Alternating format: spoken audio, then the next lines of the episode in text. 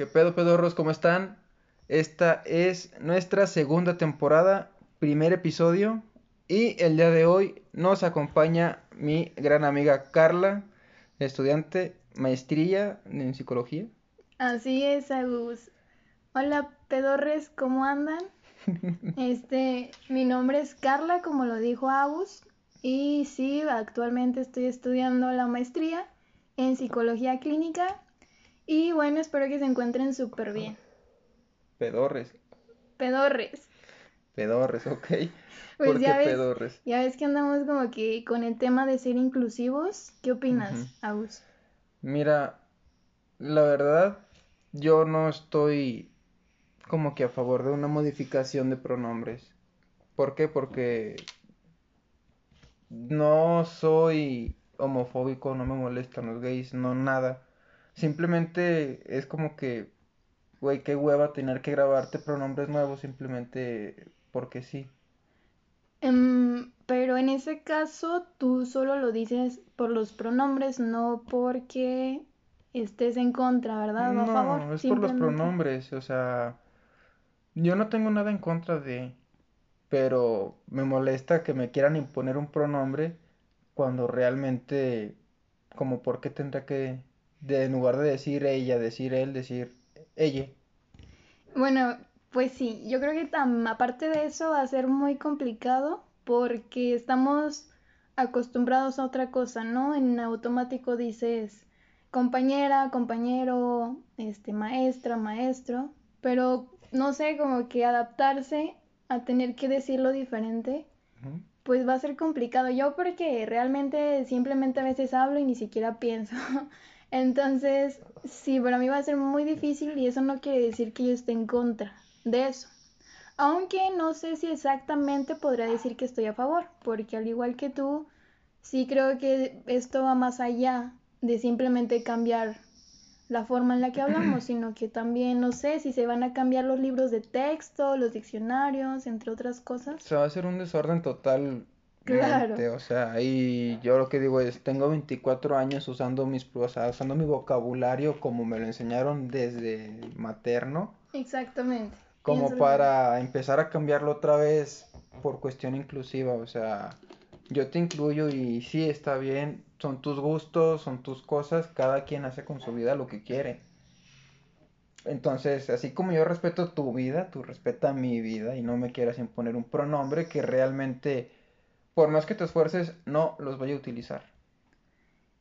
Tú, Agustín, dices, No yo voy a no voy a usar eso. No, nunca. Bueno, de burla a lo mejor, pero Oye, no, Pero bueno. no, pero o sea, no, no pienso modificar mi vocabulario por un tema inclusivo, o sea, se me hace totalmente absurdo.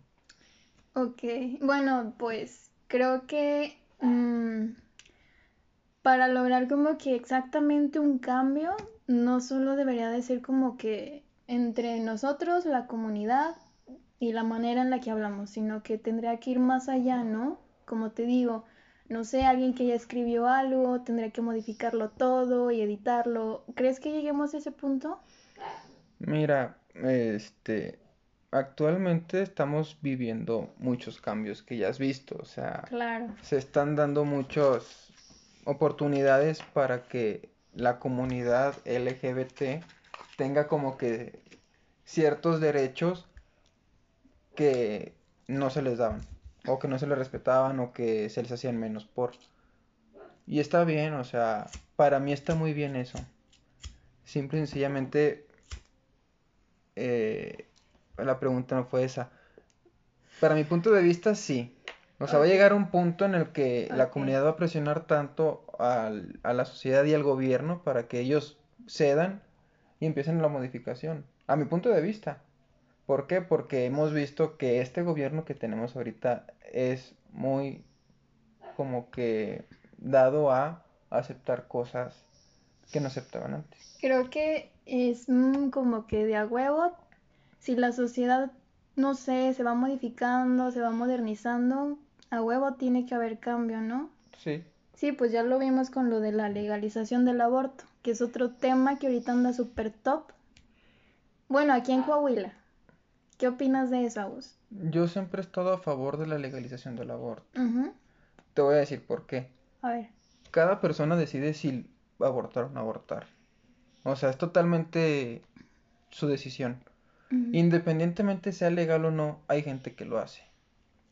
Exactamente. Aquí el tema es, güey, le estás dando, yo lo veo más por tema numérico que por otro tema. Le estás dando un valor sobre el mercado que a ti te va a decir, ok, este, se va a dar el servicio y aparte de que se te está dando el servicio, pues como ya no es, ya no va a ser una clínica, pues patito, una clínica donde ves al ratón corriendo enfrente de tu camilla, se supone que vas, o sea, va a haber una mayor calidad de servicio. Se supone. Sí, verdad que eso es lo que se busca con esta lucha. Pero al final creo que también, este, por otro lado, hay mucho personal médico que está en contra de ello. Y es Los pro vida, ¿verdad? Y es totalmente válido. Exacto. O sea, realmente cada cabeza tiene su criterio, cada cabeza es un mundo. Si el médico dice, para mi criterio, desde el momento cero es un ser viviente y mi deber como médico es salvarlo, tengo todo el derecho a decirle a la chava, ¿sabes qué? No, no lo voy a hacer. Sí, vaya, eso ya es como que una ideología muy personal y se respeta. Sí, claro. eso ya entra en la ética del, del médico. Sí, sí, sí. Eso ya entra totalmente en lo que él piensa. Te digo, yo lo veo bien porque le te digo, repetimos otra vez, le das un valor, le das una tipo garantía de que, ¿sabes qué? Pues ya no forzosamente tiene que ser en una clínica austera, en una clínica Mm, que simplemente correr el riesgo de perder tu vida. Exactamente. Bueno, el riesgo siempre va a estar ahí. ¿Por qué? Porque el aborto en sí es... Sí, bueno, pero ya de una manera más, eh, no sé, más cómoda tal vez. Bueno, al final termina siendo muy incómodo, pero pues siento que al final eso te haría sentir más segura. En este caso, si tú fueras chava y estuvieras embarazada y no quisieras tenerlo, eso da como que un poquito de más confianza, ¿Sí? ¿no? Sí, y mira, últimamente cada quien decide lo que hace. Lo acabo de decir hace ratito con la comunidad. A ver, eso quería llegar. Cada quien, o sea, es libre de decidir, lo quiero tener, no lo quiero tener, quiero practicar o no lo quiero practicar. Cada quien depende de su ideología, depende de sus valores, depende de lo que... Hasta de la religión depende. Sí, o sea, depende mucho de la escuela que traiga atrás. Exacto. Ya él decide, ¿sabes qué? Lo se va a practicar o no lo quiero practicar. Eso de que has matado a no sé qué tantos niños, güey, realmente seamos, seamos sinceros y seamos honestos. El aborto siempre ha estado ahí. Claro, o sea, sí, la diferencia es que sea legal, que no te manden presa por eso, que no te castiguen por decidir sobre tu cuerpo.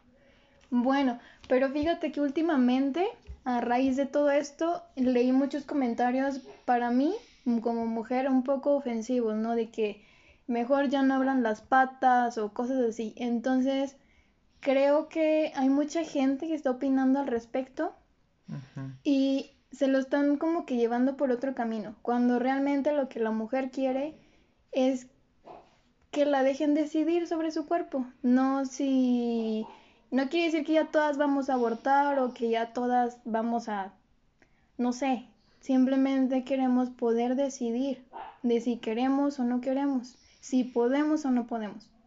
Bueno, y esa opción ya está, o sea, ya es Con legal. madre. Oye, pero fíjate que también he observado que la mayoría de las personas que están en contra, a ver, para ti, ¿quiénes son las personas que están en contra del aborto? Hasta ahorita no he encontrado ninguna dentro de mi círculo social. Pero es súper gracioso. Bueno, lo que yo he visto, porque las publicaciones del Face y todo eso, no sé, los que andan en marchas pro vida, no tengo nada en contra de ustedes, que quede claro. Pero son puras personas de la tercera edad son sacerdotes, son, pues sí, gente religiosa, son niños los que veo en las marchas. Ok. A ver, ¿quiénes están a favor del aborto? Las mujeres, las mujeres, las mujeres. No entiendo por qué una persona que está tan enojada cuando un sacerdote nunca va a tener un bebé. Una mujer de la tercera edad tal vez ya tuvo familia y ya no se va a embarazar.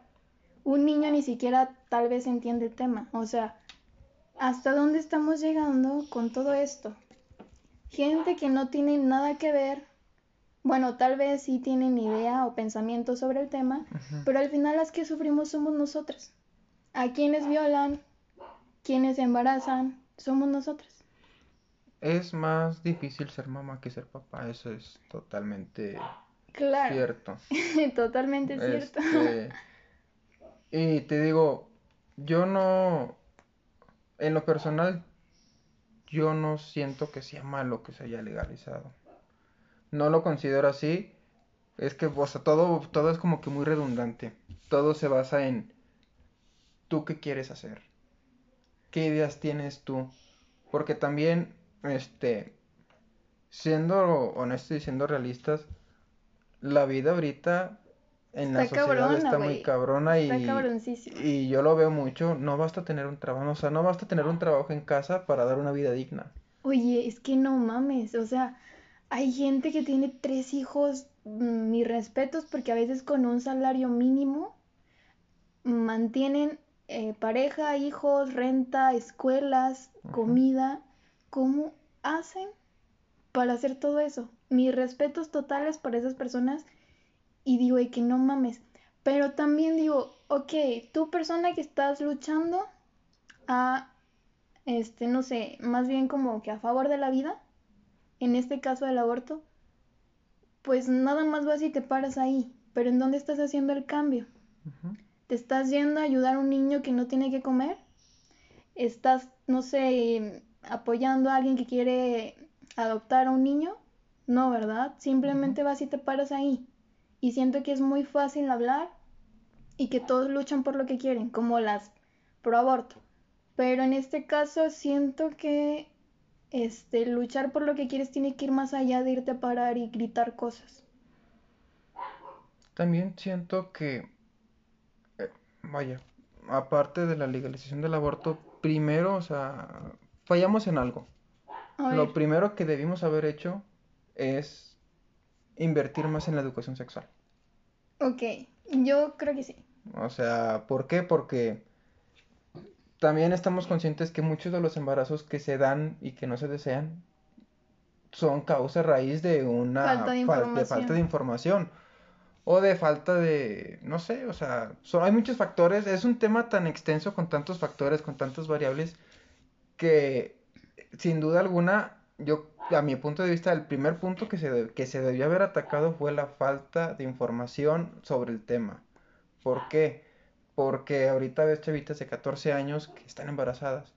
O sea, que apenas como que tienen un año o medio año de, estar en regla. O de, tener ese... Eh, vaya. La menstruación. La menstruación. Ajá. Este, y ya están embarazadas. Chales. O sea, y todo va enfocado a una falta de información que no se está dando. ¿Por qué? Porque, pues, ¿para qué? Sí, estoy totalmente de acuerdo. Creo que, bueno, personalmente yo no sé si tuve la educación sexual necesaria. Sí considero que falta demasiado.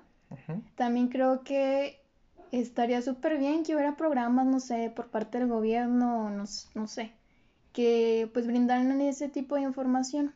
También creo, fíjate que actualmente, gracias a la tecnología, pues uno puede investigar y así, pero pues no todas las personas tienen acceso a, entonces, pues podría decirse que sí hay demasiada desinformación y pues no sé, a veces simplemente les agarra la calentura y pasa y no tenías protección y bueno, ya ni modo.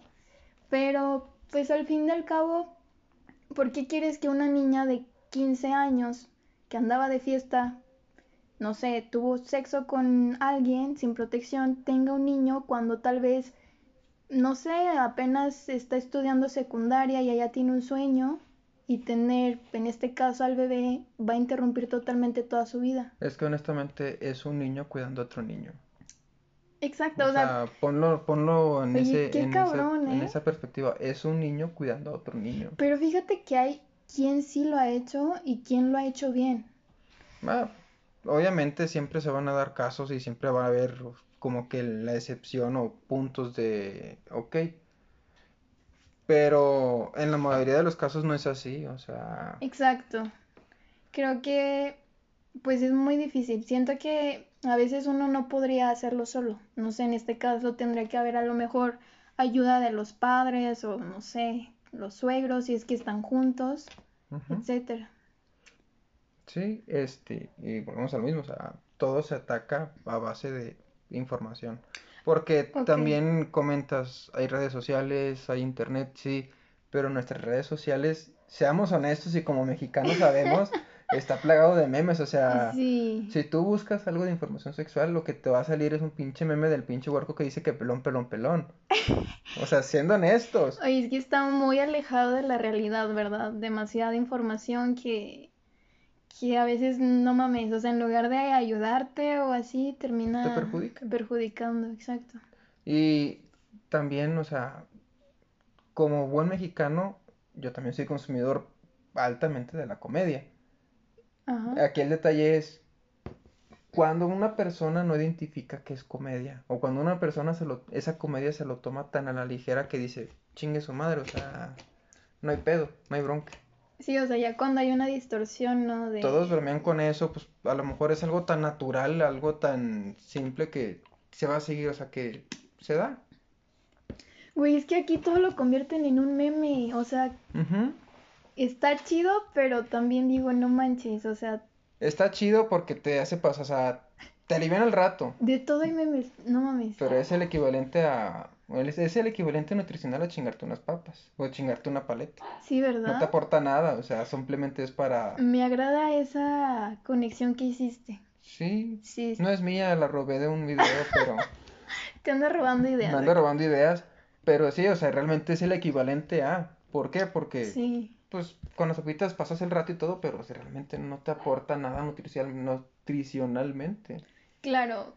Simplemente es como pasar el rato. Sí, y es igual con ese tipo de informaciones. O sea, son informaciones burdas que eh, se está alimentando tanto de, de comida chatarra a la gente que empiezan los problemas.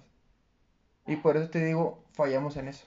Fallamos en no dar, en no invertir en educación sexual. Exactamente, no, no sé por qué el gobierno no quiere invertir en eso. Invierten en todo menos en eso. Bueno, re- realmente también, seamos sinceros, en el aborto no hubo una inversión. No, ¿verdad? No, o sea, en el aborto, al contrario, va a haber una ganancia. ¿Por qué? Porque como ya es legal, el doctor está facturando ante el SAT el servicio. Y de ese servicio del SAT, obviamente caen impuestos. Y el impuesto va para el gobierno. O sea, no dieron paso sin guarache. Si lo, lo- o sea, si lo legalizaron realmente fue porque no les costaba, al contrario, les daba, les generaba números verdes. Y al contrario, si le inviertes a la educación sexual, tienes que estar invirtiendo, tienes que estar pagando gente que le sepa, tienes que estar, o sea, es todo un... Oye, sí, de hecho ya recordé que como que sí intentaron poner unas maquinitas, ¿no? Que tenían condones gratuitos, creo. No, costaban cinco pesos. Ah, ay, ¿cómo sabes? El Conalep es cabrón. Oh, vaya. Bueno, yo solo vi las maquinitas, nunca las usé ni nada de eso. Pero esa se me hacía buena idea, a excepción de que te faltaran cinco pesos. Sí, sí es buena idea, pero volvemos a lo mismo, o sea, pues yo, yo niño de 13 años, ¿para qué quiero un condón si no sé usarlo? Vaya, Ahí está el buen detalle. punto. Así es, bueno, sí, o sea, yo me acuerdo que en la primaria a mí lo básico que me enseñaron este fue, mm, no sé, cómo poner una toalla sanitaria, este, cuántos días más o menos, ah, no, más bien cuántos días dura el ciclo menstrual y todo eso, pero no en sí como el acto sexual. También sobre el embarazo, creo, no, no recuerdo muy bien, pero no te, no te hablan de eso, es como que todavía un tabú. Y la creencia de pensar que si yo voy a hablar maestra de eso es porque estoy incitando al niño, la jovencita, a hacer eso, cuando simplemente estás informando y educando. Que ese es otro tema. Muchas veces como que la gente se toma el tema muy personal, de que seguramente si le dicen esto a mi hija es porque piensan que es así o po- porque quieren etiquetarla de esta manera. Exacto. Y la gente se cierra ante eso, por lo mismo, o sea, porque les cae el saco o piensan que es para ellos personal y no lo aceptan. Y es que ¿por qué le das eso a mi hijo? Yo quiero que mi hijo aprenda otras cosas. Exacto. Sí, o sea, es como Ah, que ya porque le estoy diciendo esto, significa que ya lo va a hacer, cuando el niño está pensando en jugar no sé, Xbox o otra cosa. Sí. Y también, este... Siento Pues- que también la, bueno, ¿tú qué opinas? Hay mucha gente que dice que la población de Saltillo es muy mm, anticuada, como de muy antes. Pienso que se está empezando a modernizar. Sí, De pero igual- en estos temas no, ya, es- ya vimos, está no, claro. en estos temas no, no siempre, no todos, pero va en progreso, va en proceso de... Lamentablemente no estamos progresando hacia el, hacia el lugar o hacia el lado que tendríamos que modernizar. ¿Por qué? Porque actualmente la ciudad está creciendo bastante. Ay, sí, en cuanto no a es- población y construcciones y así. Sí, pero no hay una construcción recreativa buena. Si te pones a pensar, ¿cuántos parques hay por cada, por cuántos bares en la ciudad? No, pues no sé, yo no salgo de mi casa, sorry. Ok, ahí te va. Vinieron hace poquito familiares de Monterrey. Ok. Que te estoy hablando que Monterrey es una ciudad pues, un poquito más grande, con más distracciones y todo. Y el novio de mi prima me dijo muy asombrado, güey, ¿qué pedo en Saltillo? ¿Por qué? Güey, tienen un chingo de bares, pero no tienen, o sea, como que áreas chidas para estar sin necesidad de tomar, güey. ¿Por qué? Wow. Pues no sé, güey. Te estoy hablando, o sea, el güey sí toma y todo, pero no es muy clavado en... O sea, no es una persona que cada fin de semana tiene que estar pisteando. Es como que un poquito más despejado, un poquito más, ve más allá de el fin de semana. Ok, es, como- es como un yo. Tal No, vez. no, no es como... Y es que volvemos a lo mismo. No es que nosotros seamos así, es que nos, impu- nos impusieron eso. ¿Por qué? Porque si tú tienes una cita con una persona, ¿a dónde vas a ir? Esto no es una, este, este, ¿cómo se dice? Publicidad, pero, eh, no sé, el cerdo, la puerta al cielo. Patrocínenos algún día, por favor. Pero sí, o sea, normalmente, ¿qué vas a pistear, no? O así. Sí, Exacto. o sea, no hay un lugar como, por ejemplo, yo me quedé encantado de un lugar en Monterrey. Es un cuarto que te permiten destruir todo. O sea, tienen un chingo de cosas, tienen jarrones, tienen platos, tienen televisiones. No. Tú pagas para ir a desmadrar todo el cuarto. Wow. O Quiero sea, ir. ¿Cómo se llama ahí? No me acuerdo, lo vi en TikTok. Chale. Pero, este, no hay algo así aquí. Había aquí en el centro un cuartito que era un, era un tipo juego que te iban dando como que pistas, te encerraban y te iban dando pistas y tenías que salir. y Ah, el. Roomscape. O. Escape Room, no sé. No sé si todavía siga, pero lo escuché un mes, un mes y medio y de a partir de ahí se borró totalmente. No, sí, sigue habiendo, vamos. Sí, Hay que ir. sí, estaría chido. No, o sea, siento que casi no se le da mucha publicidad a ese tipo de actividades. Sí hay, pero no toda la población se entera. Como que, no sé. Tal vez, no sé, el Facebook como que solo le lanza la publicidad a ciertas personas. Algoritmos, algo así. Pero bueno, solo somos algoritmos de la sociedad, de- del internet. Siempre ha sido Así es como funciona esto. Sí, para mí Siempre fue fue duro entenderlo, pero sí. Sí, entonces, pues sí, o sea, si la mayoría de la gente te consume ese servicio, pues es lógico y normal que la ciudad crezca, pero crezca enfocada a ese servicio. Es como las ramas de la república, o sea, que el norte es una rama totalmente industrial, el centro es un área totalmente administrativa y el centro, el sur es un área totalmente agropecuaria. Sí, oye, ¿cómo hay tanta diferencia, verdad? En Hay mucha a- diferencia. Y, y volvemos a lo mismo, o sea, es, es similar lo que se, o sea, mucha gente se va a ofender y mucha gente no lo va a tomar de buena manera, pero es la verdad, o sea, el, norte de la República es totalmente industrial. ¿Por qué? A lo mejor por la cercanía al país extranjero, para facilitar los traslados de materia prima y la chingada. El centro pues es más administrativo, más de licenciados, más de contadores y todo este. Y ya para el sur es donde está lo fuerte de agropecuario. Que realmente el corazón de la república está en el sur, porque pues ahí se trabaja todo el alimento que va- se va a distribuir a la república. Así es, pero bueno, yo sí me he fijado que hay mucha gente que por esa cuestión pues migra mucho para acá. Y como que, no sé, igual ya estamos sobrepoblados por ellos. Pero bueno, yo estoy a favor de la oportunidad laboral, entonces pues está bien que se vengan acá a chambear. Hay empresas inclusive que le invierten tanto a eso que compran colonias enteras para la gente que migra. Sí, ¿verdad? Sí lo he visto mucho en las empresas. Hay una empresa que, sí, no me acuerdo el nombre, y tampoco me acuerdo si era de aquí o de Monterrey, pero compraron una, una colonia para traerse gente de Veracruz. Exclusivamente para traerse operadores de Veracruz. ¿Qué es lo que pasa? Aquí en el norte la gente es mucho de... es muy cambiante con los trabajos. En ciertos sectores de...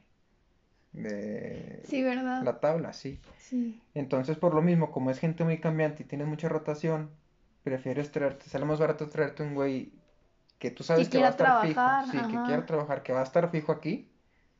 Sí. En tu empresa. Y chingue su madre, o sea, compra toda la, compra toda la colonia y te traes a todos los güeyes y ya tienes trabajadores, operadores fijos para tu empresa exclusivamente. Esa empresa apostó por ese proyecto y ese proyecto le fue muy bien. Le está yendo muy cabrón. Rotación a nivel operador es casi nula. Wow. O sea, le está yendo muy bien, tiene muy buenos números. Te quedo mal con el nombre, pero sí. Aquí no quemamos raza, no te Aquí no quemamos raza, pero sí les fue muy bien. Pues está chido, ¿no? O sea, que tengan como que fuera de las ganas de ayudar a la gente dándoles trabajo, porque no sé si sea así, pero pues que tengan el ingenio, ¿no? O sea, de decir, ok, necesito gente que trabaje. Si necesito gente, la gente me va a pedir vivienda, me va a pedir muchas cosas, ¿no? Entonces, pues hay que dárselo para que se quede. Pues sí. Y pues también hay empresas que aprovechan la situación y encuentran al chavo y se lo traen simplemente. Hay de todo, hay de todo, pero yo me quedé muy impresionado con ese proyecto que sacaron y fue un muy buen proyecto. Pues está chido, suena bien. Suena bien para alguien que tiene la necesidad de trabajar y pues si te vienes mínimo quieres, no sé, un lugar en donde quedarte, ¿no? Que sea seguro, etcétera. Sí, pues es que eh, son, es personas, son personas que vienen totalmente en cero. Ay, no. O que vienen a, con la bendición de Dios Padre y a ver qué te toca. Chale, eso sí está muy triste. Está triste, pero es realidad, o sea. Sorry, es que Agus se anda matando el zancudo que anda aquí. Sí. Dios Falta, falta fumigar. no, bueno, o sea, hay tantos cambios actualmente, algunos para bien, otros que a mucha gente les va a molestar. Pero pues sí creo que es parte de pues, la evolución simplemente, ¿no? De adaptarse a las necesidades que van apareciendo, nuevas cosas que van surgiendo y pues hay que responder ante ello, ¿no? Sí, o sea, totalmente de acuerdo. No todos los cambios van a caer bien y a veces no todos los cambios son para bien, o sea, hay que entender que no siempre los cambios nos van a beneficiar a nosotros. No siempre nos va a tocar a nosotros la papa.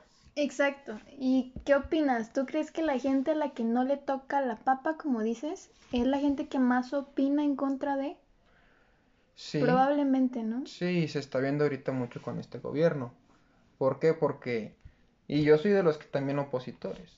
De este, o sea, no me gusta la manera en que se está administrando. No, yo creo que a la gran mayoría no. No. Te voy a decir por qué. Cuando yo empecé de practicante, me pagaban cuatro mil pesos al mes. Que son mil pesos por semana. O sea, entre mil o 900 y cacho por semana. Entonces, cuando yo entré de prácticas fue cuando nuestro actual gobernante sacó la beca para los ninis, que era cinco mil pesos por mes. Ah, qué chido, güey. No me enteré de eso. Hubo una beca para, para un apoyo para la gente que no. Ah, ya, ya. Para esa, esa población y para, gente adulta, ¿no? Gente mayor. Para la gente mayor yo no tengo bronca porque es gente mayor y que batalla mucho para encontrar algo y que aunque encuentren algo no tienen la misma energía que tienes tú para hacerlo. Exacto. Yo digo, o sea, pues ok, la de las personas de tercera edad está bien, pero estás becando o estás dando el apoyo a una persona que no quiere hacer nada, que no quiere, no que no, no que no pueda, no quiere. Ok, no lo quiero justificar, pero ¿no será que esa beca fue otorgada para que tú tengas el medio para conseguir la herramienta o el estudio que necesitas para trabajar? Mm, No, ¿No? no, porque te rastreaban si trabajabas o estudiabas. Ok, literal, Te rastreaban, ajá, o sea, literalmente, perdón. literalmente te rastreaban. Y te lo digo porque una de mis primas tramitó esa. Cof, cof, o sea, es nini. No, sí estudiaba, pero lo ocultó. Ok, Pero sí le, sí le comentaron, sabes que nada más no tienes que estar estudiando y no tienes que estar trabajando. ¿Estudias y trabajas? No. No. Ok. Por obra y gracia como cuando ella fue, iba empezando el desmadre, le tramitó, o sea, se la aceptaron, pero se dieron cuenta que sí estaba estudiando y va para abajo, no manches, o sea, para abajo. fíjate que ahorita estoy haciendo memoria, sí me acuerdo como de gente publicando de que ya me llegó la beca del Nini y con sus bolsitas de H&M y comprándose cosas y así, y yo de que no mames, qué chido, pero pues ¿de dónde viene esa lana? O sea, al final es como quitarnos lana a unas personas para dárselas a otras, Y ahí te va la No otra parte de la moneda. ¿ok? Yo tenía que agarrar la combi todos los días a las 6 de la mañana de mi casa al trabajo y del trabajo a la casa. Y con puro sueldo Con de, puro sueldo de practicante, de practicante. practicante. A veces no comía. No era por falta de, simplemente, pues mi abuelita me hacía lonche o algo y se me olvidaba, y, pero con lo que yo ganaba yo sabía que no me podía comprar algo en la tienda, porque si me lo compraba me descompletaba el transporte. O sea, te hubiera caído súper bien a ti esa beca por si se te ofrecía algún inconveniente. Sí, o sea, te hubiera caído bien.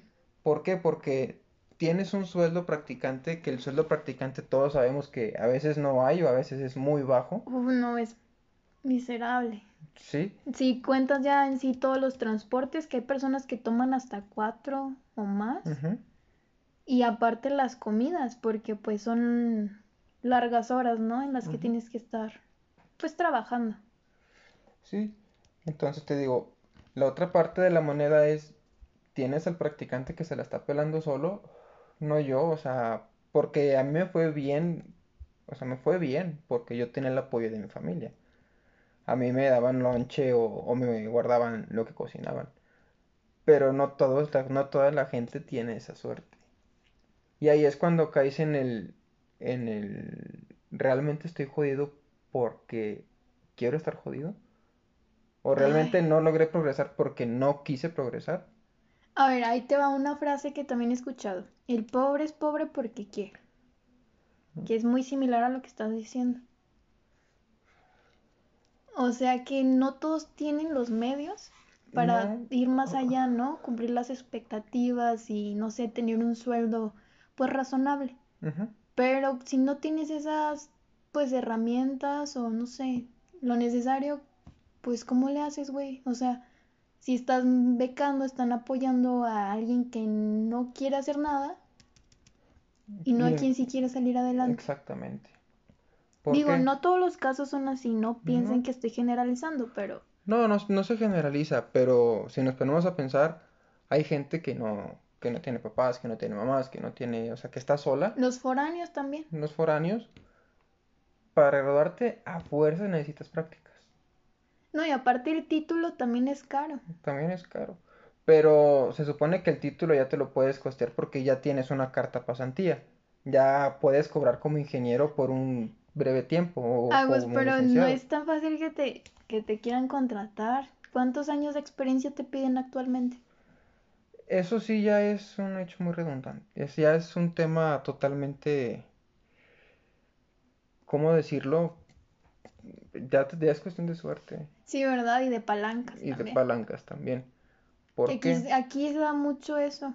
Sí, Bueno, en todos lados, yo creo. en todo, en casi todos los lados se da mucho.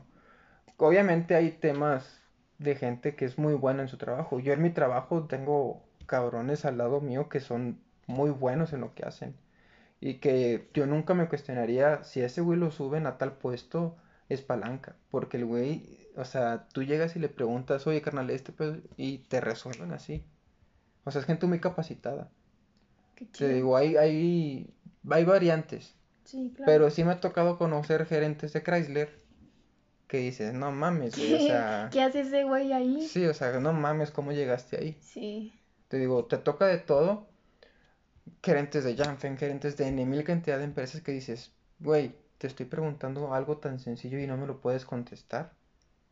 Como, ¿por qué chingados estás donde estás, güey? No manches. O sea que si pasa eso, wow. Sí se llega a dar y sí, o sea, sí pasa. Pero te digo, ya depende mucho de... Y el cuestión de las suertes, pues en las contrataciones hay empresas que te piden cinco años de experiencia y que se recién Ay, egresado. no. Sí, o ¿verdad? que te piden tres años de experiencia y se recién egresado. ¿Por qué? Porque, bueno, pienso yo que regularmente ese puesto, antes de que lo postulen, ya está ocupado. A ver, explícame eso porque no entendí. En las empresas siempre, siempre, siempre va a haber un güey que se la pela doble Ajá, y trabaja y estudia. Ajá. Y los años de experiencia que te piden, ya los tiene el güey.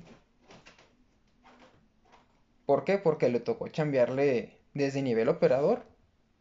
Ya tiene la experiencia, pero le faltaba el título. Tiene experiencia, tiene título, pues tienes que sacar la vacante ante, ante los ojos, tienes que sacar una vacante.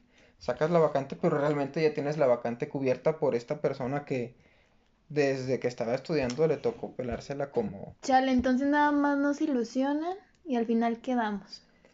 A los que no estamos en ese caso. Mm, Es que volvemos a lo mismo, o sea, depende mucho de la, de la persona. Y aparte no estudié recursos humanos y no estoy encargado de recursos humanos. Oye, pero Yo lo que estoy, mucho. yo estoy lo que, yo no, no es que sepa mucho, lo que estoy diciendo yo es una simple teoría, es una simple, Una teoría de conspiración más. mm, ándale, pero es teórico, o sea, no es como que yo diga, esto es así porque es así. Yo pienso eso. Sí, bueno, es que también uno, pues, en base o con base, ¿es en base o con base? Ya no me acuerdo. Con base a, a lo que uno ve, pues, no sé, te vas haciendo ideas y te agarras odio también a veces. Entonces, pues al final, este, pues todas las empresas y negocios, pues tienen sus formas, ¿no? Entonces, pues, va a ser, va a terminar siendo un misterio todo esto. Sí, pero ahora sí, retomando otra vez el tema de las becas, para poder graduar necesitas prácticas a fuerzas. Y tú sabes que ese papel te abre bastantes puertas. Ese papel es la gran diferencia entre cobrar dos mil pesos por semana a cobrar cuatro mil, seis mil pesos por semana. Claro, siento que, pues sí, o sea, tener papelito ya es otro rollo, pero también fíjate que hay personas, he escuchado por ahí, que dicen es que, pues yo con que sepa mucho, no sé, no, sa- no importa si tengo título o no, yo puedo demostrar que yo puedo hacer las cosas, pero al final, pues es mm, meramente como parte del papeleo, ¿no? La burocracia, tener que contar con ese certificado, con ese título que diga, esta persona sí pasó los exámenes, aunque sea copiándole al compañero, pero aquí está. Pero aquí está el papel. Porque mucha gente, me incluyo, todos hemos pasado por lo mismo de que, güey, esta vez yo no estudié nada, tírame paro en un examen. Y pues simplemente pasas, pero no quiere decir que aprendiste o que sepas. Entonces, sí, el papelito habla, pero pues quién sabe qué hay detrás de todo eso. Sí, simplemente necesitas una cédula profesional para poder ejercer tu profesión. Oye, a veces me pregunto porque siento que pues estamos, no sé, entrando a la universidad y así muy chavitos, cuando todavía ni siquiera sabemos qué queremos. Entonces, a veces veo a alguien como muy en la peda o así, digo, y que no mames que este güey va a ser, no sé, mi futuro abogado por si algún día se me ofrece. O no mames que esta persona va a ser mi doctor en un futuro. Porque pues mm, vamos muy frescos, ¿no? Como muy, muy niños todavía. Pero bueno, hay gente que sí logra madurar en esos 3, 4 años de carrera, pero hay gente que no y sí me da pendiente, que somos el futuro de México y digo, no mames, que esta persona que se la pasa viendo memes, sin tirar piedras, ¿verdad? Obviamente. Pues no sé, o sea, va a ser el futuro y pues al final son los que van a estar acá arriba. ¿En manos de quién vamos a estar? Bueno, ahí ya. Este, Es que, a ver, sorry, pero soy una persona con ansiedad y el futuro me preocupa mucho. ok. Este. No, está bien. Realmente hay de todo en esta vida. O sea, está el güey que no se preocupa en la escuela. ¿Por qué? Porque ya tiene toda la vida. La gente que regularmente hereda el negocio familiar. Tú lo ves y dices, ese güey está valiendo verga. Sí, está valiendo Pero le verga. va a ir bien al cabrón. Pero le va a ir bien al cabrón. Y espérate, tiene toda la vida pegado al negocio familiar. O sea, por más experiencia que tú puedas adquirir, ese güey lo tiene desde, desde que era un niño y que veía al papá que hacía los movimientos, que hacía los trueques y la chingada. Oye, pero hay quien no. Hay quien no. Y que sí logran pasar y dices, ¿cómo le hizo? Eh, volvemos a lo mismo, hay de todo en esta vida. Hay gente que no, hay gente que, que dices tú, vale madres, y cuando heredan el negocio lo quiebran rotundamente.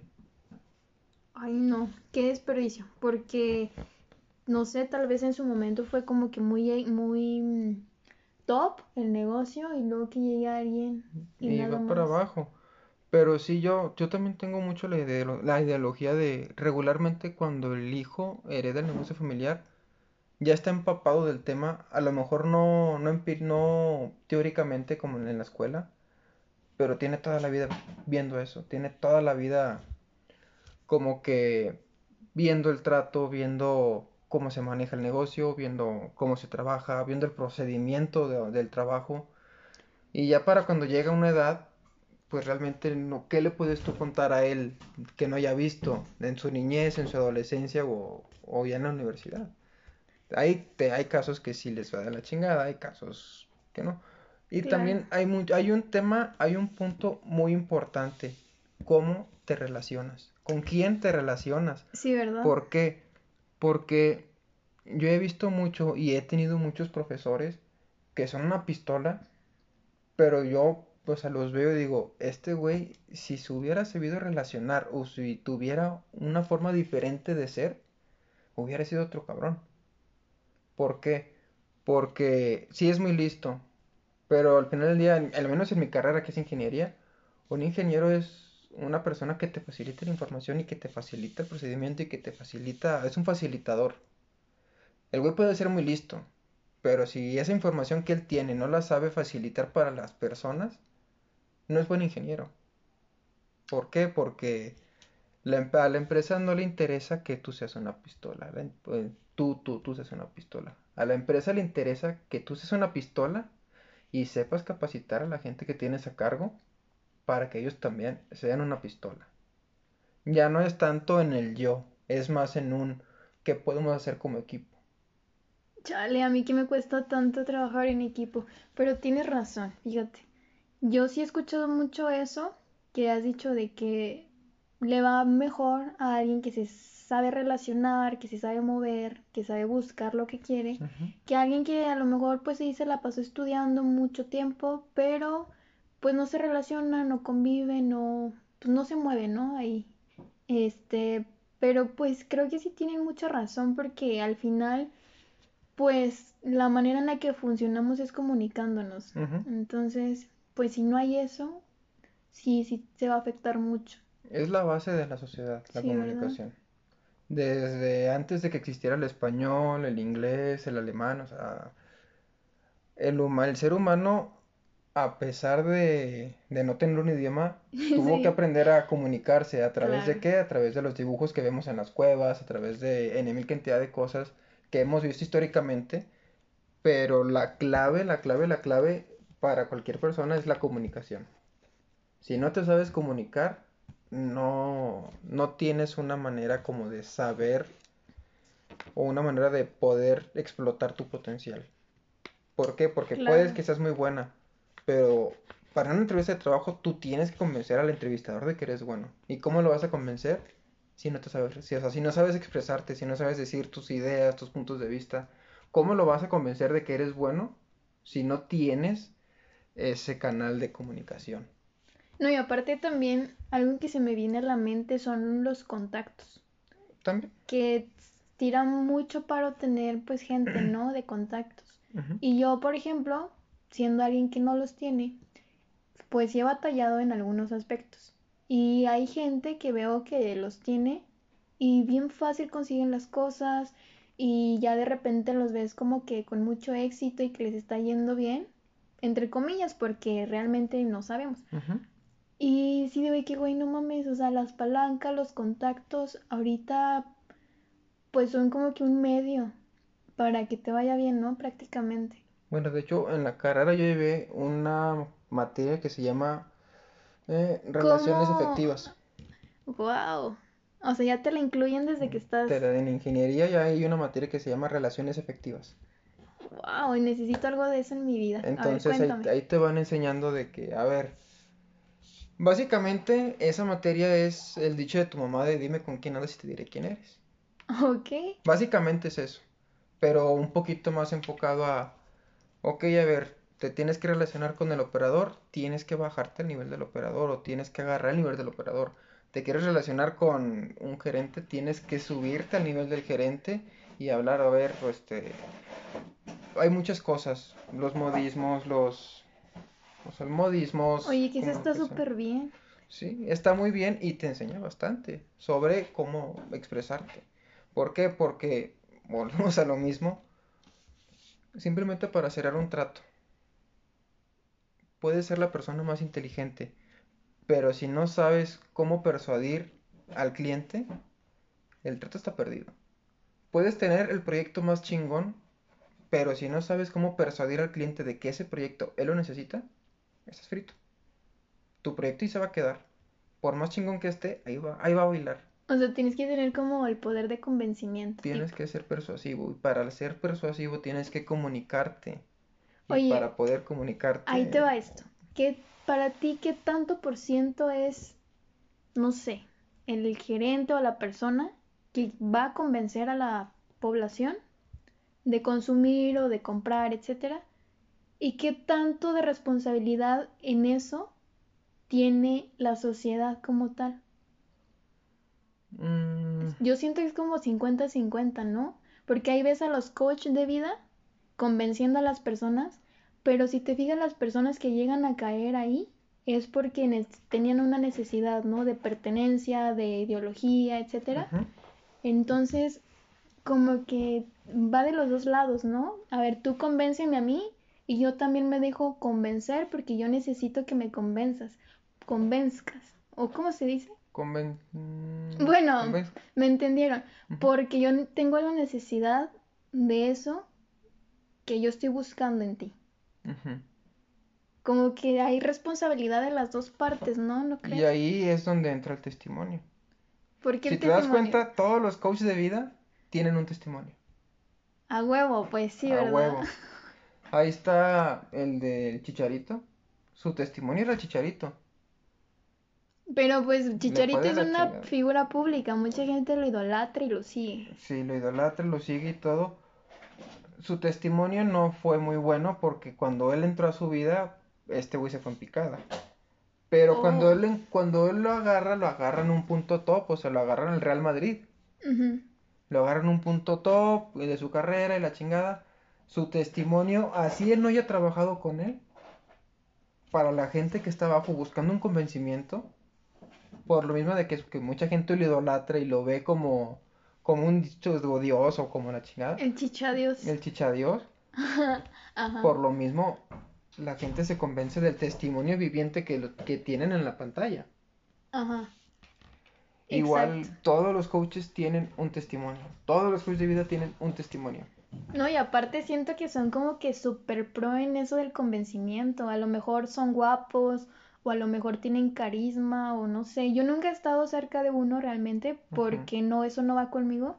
Pero también creo que el 50% de la responsabilidad de el trabajo con un coach es de la misma persona que va en busca de eso. Porque tú no vas y buscas algo que no necesitas. No. O sea, en este caso siento que, este, a veces, eh, vaya, lo mismo con la religión, ¿no? Sí. Para ti, ¿quiénes son las personas que andan ahí de, de religiosas y Los pertenecientes? pecadores. Aparte de los pecadores, Mm, ¿no crees que en sí también es como que la población que necesita creer en algo, que necesita, no sé, mm, distraerse en algo, gastar tiempo en algo? sí y no, porque también hay que recordar que la religión muchas veces es impuesta. Sí, bueno, a mí me educaron pues para ser católica. Yo desde niña, pues me acuerdo que íbamos a misa, que íbamos al catecismo, pues que hacíamos cosas, ¿no? De la religión, pero pues ya como uno va creciendo, pues va como que tomando sus propias decisiones y pues a mí sí me pasó que yo dije, es que pues yo no quiero hacer, es- hacer esto. Yo creo en Dios, pero no me considero practicante. Pero siento que muchas personas siguen ahí, gente ya adulta, porque eso les cubre una necesidad de pertenencia, de, de qué estoy haciendo, de, no sé, muchas cosas. Entonces, siento que lo mismo pasa con los coaches de vida. Mm, ok. Bueno, para mi punto de vista, la iglesia se divide en dos partes.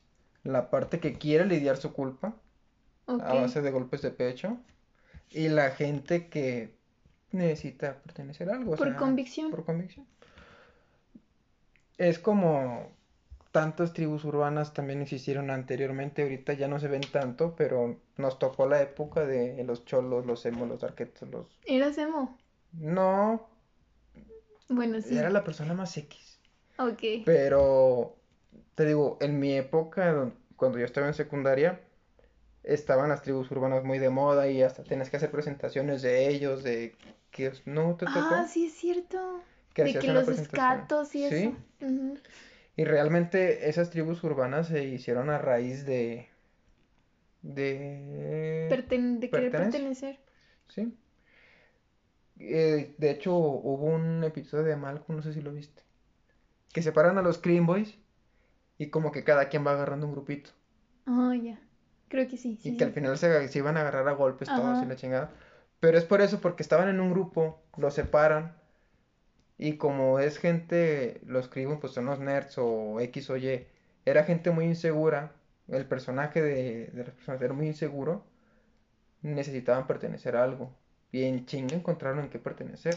Había un güey deportista, había un güey de arqueto. Estaba Malcolm que se juntó de nuevo con sus amigos. O sea, había de todo. Creo que el escato era Stevie por la silla de ruedas. Ah, neta. Creo, creo. Pero sí, o sea, al final del día se dieron cuenta que eran creepers y los lincharon a todos. Pero sí, volvemos a lo mismo, o sea, la inseguridad te da esa necesidad de pertenencia. Y al momento de tener esa necesidad de pertenencia, tiendes o tienes el riesgo de ir a parar a un lugar que no sea precisamente bueno. Chale, es que qué triste, ¿no? Que haya pues tantas necesidades, pero que en lugar de, no sé, ir a terapia, no sé, tratarse en cuanto a la necesidad que tienes y otras cosas, irte a perder tu lana en cosas que pues simplemente te van a hacer gastar. Porque, mira, yo siempre he dicho, nada es bueno ni malo. Si a ti te sirve, hazlo. Si no te sirve, pues déjalo. Pero siento que sí hay mucha lavada de cerebro en esos lugares en donde el coach de vida te dice cosas y al final pues es como un negocio. Cada De- quien, ¿verdad? De hecho, creo que ahorita ya hay una ley que te prohíbe a ti, coach, cobrar o a ti, no coach. Lo vi en una serie hace poquito. En Casa de las Flores, ¿la viste? La serie. La serie. Sí, sí, la vi. Que el papá se va como que un tipo culto o algo así Anda, y ya. que le empiezan a bajar lana. Sí, pues es que ahí van a parar las personas a veces. Sí. Entonces, como el papá era, tenía una inseguridad y tenía que pertenecer a un lugar, fue a parar a ese tipo culto y ese culto vio en él una oportunidad potencial de pues tener dinero. Que dijeron de aquí soy. E investigué y actualmente hay una ley que te prohíbe a ti culto cobrar dinero para pertenecer a, a tu grupo. Está súper bien eso, porque hay gente que de plano sí les lavan el cerebro y sí dejan todo. Y as- no solo se afectan a ellos, a veces tienen familia y dan toda su lana, sus propiedades y dejan a la familia sin nada. Sí, no, efectivamente. Y eso no es bueno, eso sí creo que eso no es sano. Pero bueno, pues cada quien. Cada quien. Yo y- bien víbora, cada quien. No, ya sé. Pero sí, básicamente es eso. Sí, yo creo que hay gente que, bueno, yo me incluyo, como que todos a veces estamos como que en un punto vulnerable de nuestras vidas y pues se nos hace fácil, ¿no? O sea, decir, no, pues ahora me voy a refugiar en la iglesia, que no está mal. Ahora me voy a ir a refugiar en el vicio. Tampoco, bueno, eso sí se me hace malo, pero sí creo que también, o sea, debería de como que fomentarse más, ¿no? Como que el, el tema de la sa- salud mental saber cómo, a quién pedir la ayuda, con quién ir, no sé. También falta mucha difusión en eso. Em, creo que para eso también hay una fundación, no sé si aplica en, en México. Te digo, yo todo lo veo por, este, yo todo lo veo por, por series, películas y eso. Ya me di cuenta, oye, Y saca buen material de... Sacaron la fundación con esta serie de 13 razones por qué. Ah, Que si te sentías mal, te sentías solo, la chingada, te fueras, o sea, te contactaras con ellos. No sé si esa fundación aplica en México. Estoy totalmente fuera de, o sea, a lo mejor me gustaría que me comentaran, sabes que sí, sabes que no. Pero al menos en Estados Unidos se hizo esa fundación. Y no solo es para tratar cuestiones de suicidio, sino que también para tratar ese tipo de cosas, de inseguridades, de falta de pertenencia. O sea, abarques, abarca muchas cosas. No Creo que solamente. sí hay asociaciones como, no sé, para ayudar a gente con este abuso de consumo de drogas o sustancias y también de prevención del suicidio. O sea, sí hay varios lugares a los que puedes acudir, pero creo que a veces las personas prefieren irse, se desvían un poquito y se van como que por lo fácil. Es más fácil. Sí, ¿verdad? Pero bueno, yo como, o sea, repito de nuevo, cada quien no se lo tomen a mal lo que dije pues en este episodio, pero pues simplemente es mi opinión, ¿verdad? O sea, cada quien tiene opiniones sobre todos los temas y pues esta es la mía. Y por eso yo les recomiendo pues que de preferencia si tienen algún problema o alguna necesidad de pertenencia simplemente o si te sientes vulnerable o así, pues mejor ve con alguien cercano y pues igual esa persona te puede aconsejar de que no, mira, ve a terapia o no sé, simplemente te pueden apoyar de cualquier forma. Y pues traten de no caer en eso de los coaches de vida, por favor. Es una robadera de dinero, ¿verdad? Sí, totalmente. No, de mi parte también es mi opinión. Obviamente es de sabios cambiar de opinión. Claro. Siempre y cuando me digas con hechos y con datos, ¿sabes qué? Esto que tú dijiste no es por ahí. Esto que tú dijiste tiene otra ramita y esa ramita te conecta con esto. O sea, no se trata de aceptar opiniones simplemente porque te las quieran imponer. Es, oye, están estos estudios, está esta ley, está esto, está esto. Sí, no con fundamentos. Sí. ¿Por qué? Porque al final del día yo te puedo decir que para mí a esa, pero a lo mejor no te estoy diciendo si es a minúscula o a mayúscula. Sí, y también, a pues cada quien habla como le fue en la feria. sí. Y va a haber gente que dice, ¿sabes qué? Pues en este caso era a minúscula y no a mayúscula. O no especificaste si A o, o sea, qué tipo de A. O la letra Arial, Calibri, o sea, no te especifican. Ajá, Pero sí. sí, o sea, también mi punto de, o sea, es mi punto de vista, obviamente es cambiante, con hechos y fundamentos es cambiante. De otra manera, pues créeme que te voy a mandar por un tubo. Pero sí, este, eh, pues este fue el primer episodio, se nos acabó el tiempo Ay, like para parte 2. like para parte 2. Y bueno, este, eso fue todo por hoy y gracias, síganos por Instagram arroba sin pedo saltillo. Y por el personal. A mí me encuentran en Instagram como Carla Moga. Y también tengo este otro perfil en donde comparto el arte que hago, pinto y también hago figuritas para que me hagan favor de seguirme. Gracias. Y a mí me pueden encontrar como arroba Agustín Yo no pinto ni hago figuritas, pero pero en algo, algo, algo van a encontrar ahí divertido. Gracias, nos vemos. Bye, hasta luego.